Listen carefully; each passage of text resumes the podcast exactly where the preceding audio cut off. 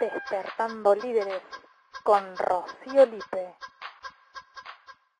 Te doy la bienvenida a otro episodio del podcast Despertando Líderes, este espacio para despertar y potenciar nuestro liderazgo personal. Mi nombre es Rocío Lipe, soy la voz de este podcast y además la creadora y la entrenadora del programa de desarrollo personal Liderazgo BXM, que justamente al igual que el podcast tiene el propósito de despertar y potenciar nuestro liderazgo, eh, que ese es mi sentido, mi propósito de vida, así que por diferentes canales y de diferentes maneras busco llegar a las personas para que potencien su liderazgo, saquen adentro lo mejor de sí, brillen y realmente puedan darle al mundo y disfrutar de lo mejor que tienen. Bueno, eh, como siempre, en cada episodio tenemos una historia, de esa historia reflexionamos un poquito y al final hay unas preguntas despertadoras. Unas preguntas despertadoras que vienen a ayudarnos a, profundizar en la reflexión que veníamos haciendo sobre el tema del episodio. Hoy vamos a conversar acerca de la asertividad. Y la asertividad mirada desde tomar decisiones asertivas. O sea, tomar decisiones lo más próximo a lo correcto, por así decirlo. Y para introducir eh, este tema hoy, te voy a contar una historia que me, que me pasó, que me pasó reiteradas veces, eh, y que producto de tomar conciencia, convertirme en líder consciente y observar esto que me estaba pasando, es que pude transformar mi vida y estar eh, en un nivel de mayor bienestar, de, mejores elecciones. Y em, la historia capaz que comience en, los primeros años de la facultad, más o menos, cuando descubro que eh, el liderazgo y la libertad, por sobre todas las cosas, eran mi norte. O sea, a mí me gusta que la libertad sea un valor fundamental en mi vida. es como mi estandarte cuando tocan mi libertad ya me siento como muy incómoda. Entonces, a lo largo de, mi vida laboral, he tenido espacios en donde eh, he perdido esa libertad, donde mm, no me he sentido cómoda. Y en un momento, con mucha valentía, dije, basta. No, yo no quiero este tipo de trabajos. Eh, yo no quiero jefes. Quiero ser independiente. Quiero ser libre quiero emprender, em, quiero ganar mi propio dinero y que sea producto de mi esfuerzo el 100%. Em, estaba en un lugar en el que sentía mucho entusiasmo, me veía como posibilidad y quería dejar de estar en relación de dependencia.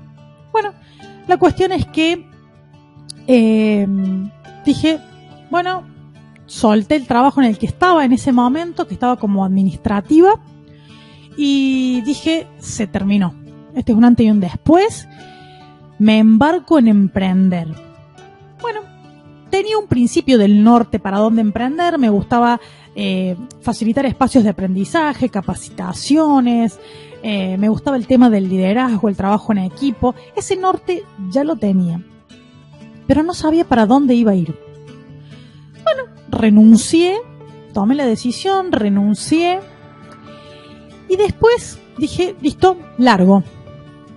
Y largué, hice un par de pruebas, pero la verdad que la decisión no fue acertada. Si bien el trabajo en el que estaba no era feliz, no era bien remunerada, no se me pagaba por lo que hacía y me sentía muy mal estando en ese trabajo, la decisión no fue acertada porque no tenía una base. Y si bien tenía muchísimo coraje, muchísima valentía para hacerlo, me veía como posibilidad, me faltaron analizar variables. Entonces, después de haber dado este salto, me di cuenta que no lo podía sostener en el tiempo porque todo lo que quería crear y de la manera que quería vivir libre necesitaba de una inversión previa y una inversión que tuviera que ver con tiempo, con dinero, con esfuerzo, y el tiempo del aprendizaje que yo no estaba considerando. Pensé que a la primera que iba a largar iba a estar todo fantástico, porque soy muy optimista y me pasé de largo. Entonces, em, llegó un momento en el que dije, la verdad es que no me está dando los resultados que quiero, iba avanzando y hacía dos pasos, retrocedía uno, me, me desenfocaba. Entonces no podía vivir de eso. y no de esa forma, necesitaba aprender. Entonces di manotazo de ahogado y empecé a vender planes de salud. Y la verdad que me fue peor, porque fue una experiencia malísima, no me gustaba vender, eh, no me sentía cómoda vendiendo lo que vendía, me desenfoqué de lo que quería hacer y retrocedí dos pasos. Entonces esa fue la segunda decisión desacertada. Y después, em, después de un tiempo, em, eh, tuve otro, otro trabajo de relación de dependencia. Y ahí me acomodé económicamente. Entonces, a partir de que me acomodé económicamente, hice un piso para poder emprender. Emprendí, me costó después de eso, em, avancé lento para lo que yo quería, pero no estaba tan desesperada. Y el problema de todo esto es que en la desesperación elegimos cosas no con, la suficiente convicción, sino desde la necesidad. Y eso no lo podemos sostener, como hemos hablado en otro episodio, cuando no tenemos la suficiente convicción, nos cuesta sostener en el tiempo algunas decisiones. Entonces, em, realmente no quisiera que esto le pase eh, a nadie y, y, hoy siento que producto de vivir esa experiencia me siento como en el compromiso de despertar líderes justamente y decirles lo que me hubiera gustado que me dijeran en su momento, ¿no? Encontrar un mentor, un mentor que me dijera, Ro, tenés que ir por este camino. Em, el camino te implica esto, tenés estos costos, que me ayudara a, allanar ese camino y a vivirlo con mayor plenitud. Entonces, quiero que eso le pase a la gente que, que pueda llegar, que nos podamos conectar con personas que quieran transitar esa libertad y que tracen ese camino de una manera más eficiente, más acertada. Entonces, ¿qué pensé a partir de esto? De que con desear, como, como reflexión, ¿no? Que con desear las cosas no nos alcanza. Que a veces deseamos las cosas, pero creamos a partir no de lo que deseamos, sino de lo que creemos. Y hoy analizo y digo, en ese momento no me creía capaz de, eh, si bien tenía mucha valentía, y, tenía mucho coraje, me faltaba aprendizaje. Entonces, em, no tenía las nociones, la experiencia, me faltaban muchas cosas y creía que podía, pero como no sabía todo lo que implicaba, yo creía que podía el resultado y no todo el proceso. Y con imaginarlo cómo sería, no alcanza.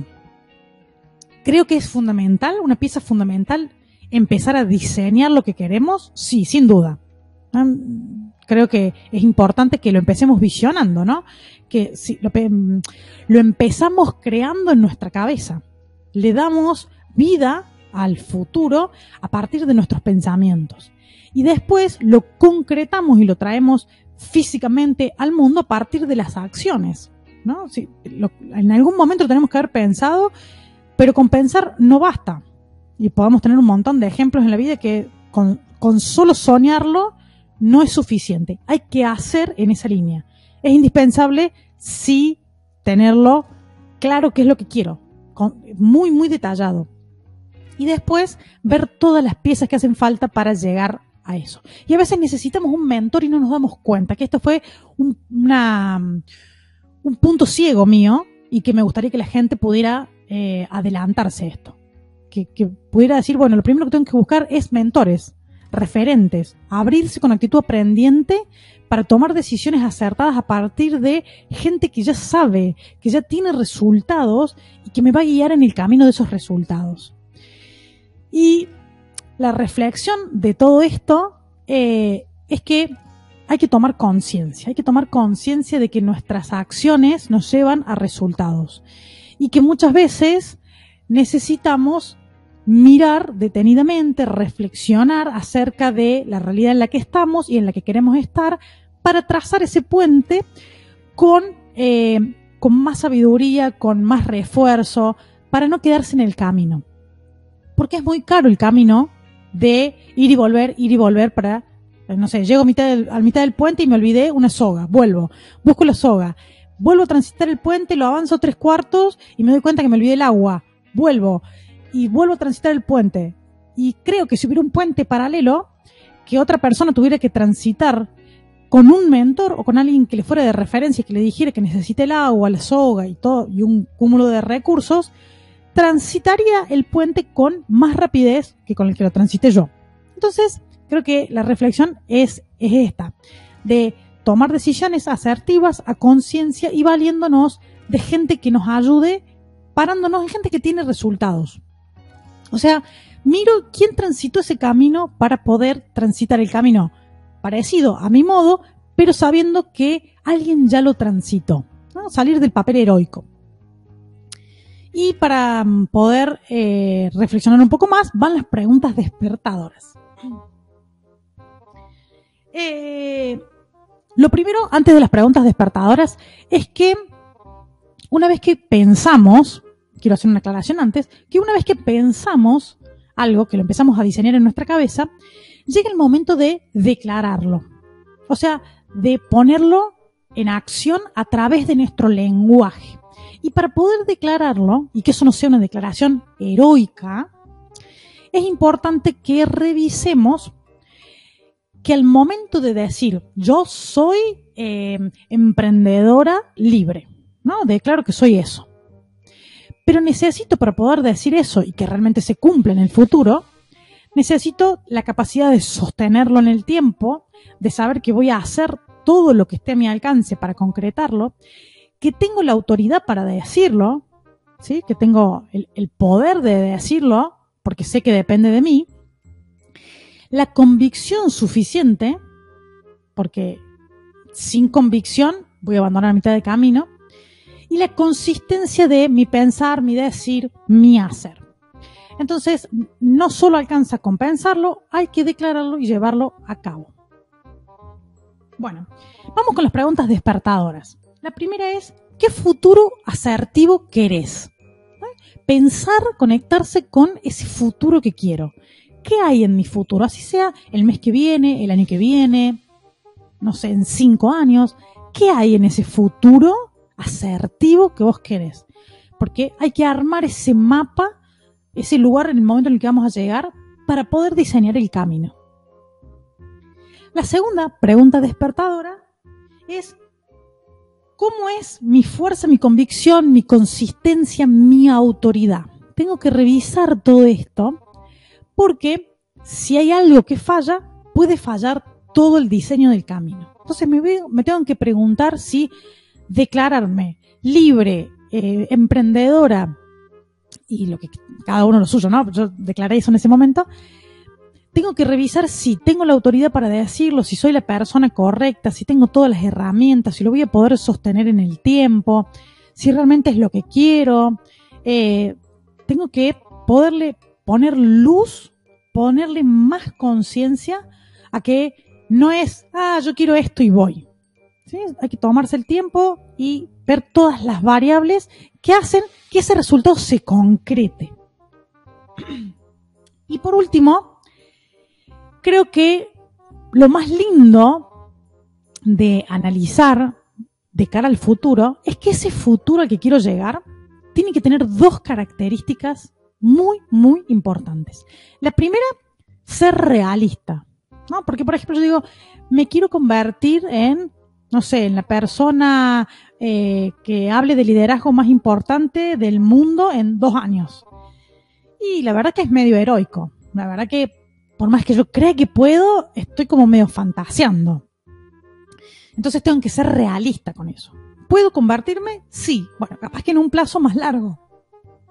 Capaz que me lleve más tiempo, más esfuerzo, eh, que tenga que invertir para poder llegar a escalar a ese nivel. Entonces, es indispensable que sea realista eso que quiero. El mayor realismo posible.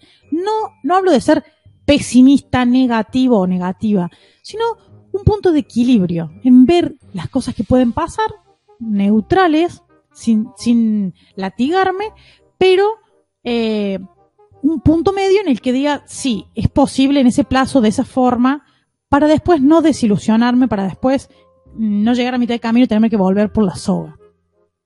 Y tiene que ser también ambicioso.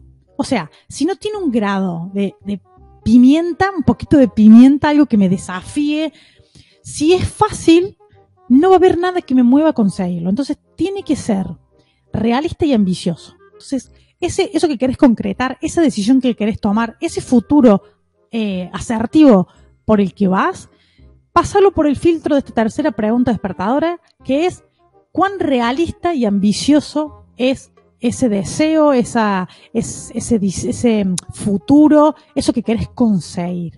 ¿sí? Con estas tres preguntas despertadoras vas a poderle poner un poco más de luz a tus decisiones, sobre todo a las que son más nuevas o a las que implican más recursos, más tiempo, que son un poco más difíciles. Entonces, eh, de esta manera vas a poder ser más consciente de otras cosas. Te invito a que lo escribas, todo lo que vayas encontrando.